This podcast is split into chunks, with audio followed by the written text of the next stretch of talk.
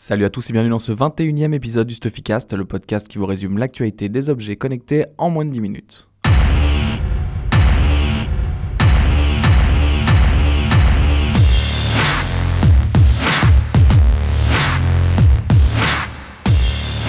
Cette semaine, on a eu des nouvelles du drone de livraison Amazon, donc on en a beaucoup parlé dans les épisodes précédents. Cette fois-ci, on a eu une vidéo euh, du modèle actuel qui est en test euh, chez Amazon.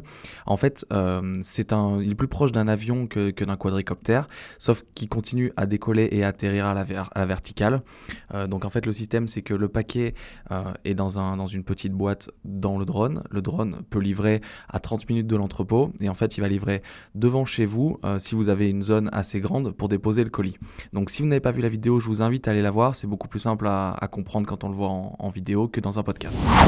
On a également eu des nouvelles des Google Glass, donc la nouvelle génération qui est en train d'être développée. On vous avait parlé dans un épisode précédent du fait qu'il allait avoir un, modèle audio qui était, testé actuellement par Google. Et là, en fait, il y a un brevet qui est sorti euh, qui montre la Google Glass nouvelle version en mode vidéo. Donc, c'est un prototype toujours. Euh, et c'est complètement différent de la version précédente. Donc, ça prend plus vraiment la forme d'une lunette, c'est plus la, forme d'un monocle. Donc, ça va que d'un seul côté. Euh, il n'y a plus les branches des deux côtés. Et en fait, les Google Glass viennent se fixer derrière la tête. Donc, on ne sait pas si c'est le design définitif. En tout cas, c'est un produit qui sort complètement de l'ordinaire, là où les Google Glass première génération essayaient de s'intégrer euh, à des paires de lunettes plus classiques. Donc on va voir si Google va faire ce choix ou si c'est simplement un projet en cours d'étude. Petite bref cette semaine qui concerne les montres connectées. Donc euh, le compte Twitter Evlix, qui est connu pour bah, faire fuiter des infos avant la sortie des produits, euh, a eu des infos sur la sortie de la montre connectée HTC, dont on parle depuis euh, maintenant quasiment un an. et donc, selon le compte Evlix, la montre arrive et sortira en février 2016 et connaît même le nom qui sera One Watch. Donc la seule chose qu'on sait en dehors de ça, c'est que HTC va choisir Android Wear pour sa montre. Donc en février 2016, HTC va faire partie des constructeurs de montres connectées sous Android Wear. Autre info qui concerne les montres connectées, euh, la Moto 360 Sport va sortir le 18 décembre en France. Donc on en avait parlé euh, lors de l'annonce par Motorola de la Moto 362. On a dû attendre un petit peu plus pour voir euh, cette montre arriver sur le marché. Elle va arriver sur le marché avant les États-Unis, une fois n'est pas coutume. et en fait, la Moto 360 Sport reprend les caractéristiques de la Moto 362, donc un écran doté d'une définition de 360 par 325 pixels, un processeur Qualcomm Snapdragon 400, une mémoire vive de 512 mégaoctets, un stockage interne de 4 Go, toujours sous Android Wear, compatible iOS et Android. Elle a à l'intérieur une puce Wi-Fi et une puce Bluetooth, comme la plupart des montres aujourd'hui. Sa principale différence, enfin il y a deux principales différences entre la Sport et la Moto 362. La première, bah, c'est sur le look, qui est beaucoup plus sportwear, c'est logique.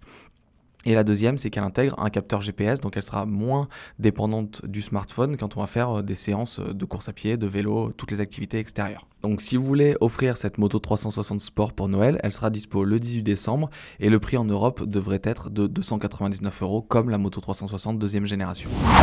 Au moment où je suis en train d'enregistrer ce podcast, Bart a fait un article sur les ventes de wearables au troisième trimestre 2015 et il y a quelques chiffres qui sont étonnants. Euh, et donc Fitbit est toujours en tête à 22,2% de part de marché et en fait euh, ces ventes ont été vraiment boostées par les partenariats avec les grands groupes qui ont vraiment créé beaucoup de volume pour Fitbit.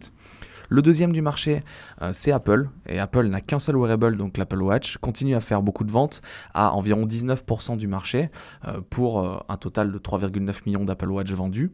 Le troisième acteur, et qui monte de plus en plus en puissance, parce que par rapport à l'année dernière, il a quand même une croissance de 815%, c'est Xiaomi qui a vendu 3,7 millions d'objets connectés, euh, de wearables, donc euh, son Mi Band pour l'instant, qui, qui, représente 17% de part de marché. En quatrième place, donc là il y a un gros gap entre le troisième et le quatrième, c'est Garmin, qui a vendu un peu moins d'un million de capteurs pour 4% de part de marché. Et en cinquième position, euh, c'est une marque qui s'appelle BBK, euh, qui est donc euh, enfin une filiale de la marque BBK qui s'appelle XTC et qui vend qu'un seul produit en Chine, qui est une montre téléphone pour les enfants. Donc il est arrivé directement en cinquième position. Euh, ce qui est étonnant dans ce classement, c'est qu'il n'y a pas de Jobon, il n'y a pas Samsung. Donc pour Jobon, c'est très très étonnant parce qu'il y a eu beaucoup de nouveaux produits, le Jobon Up 3 par exemple et le Jobon Up 2. pour Samsung, c'est un petit peu moins étonnant parce que ces wearable devices, le troisième trimestre, ben, c'était la fin de vie de la Gear S1, qui était son, son, son plus gros modèle. Et tout le monde attendait l'arrivée de la Gear S2, donc normal que les ventes n'aient pas été à la hauteur. Donc on va vraiment attendre les résultats du quatrième trimestre pour voir, et surtout sur l'année, pour voir euh, comment sont distribuées les cartes euh, sur le marché des wearables. En tout cas, ce qu'on sait, c'est que Philbit arrive à consolider sa position, même si Apple talonne vraiment, et que Xiaomi prend de plus en plus d'importance. Je vous remercie d'avoir écouté ce 21e épisode du Stuffycast. Je suis désolé pour la voix un petit peu cassée. Si vous avez apprécié l'épisode, bah, comme d'habitude, je vous invite à nous laisser une petite note sur iTunes ou sur la plateforme sur laquelle vous écoutez le podcast. Et je vous donne rendez-vous la semaine prochaine pour toujours plus d'actualités sur les objets connectés. À la semaine prochaine.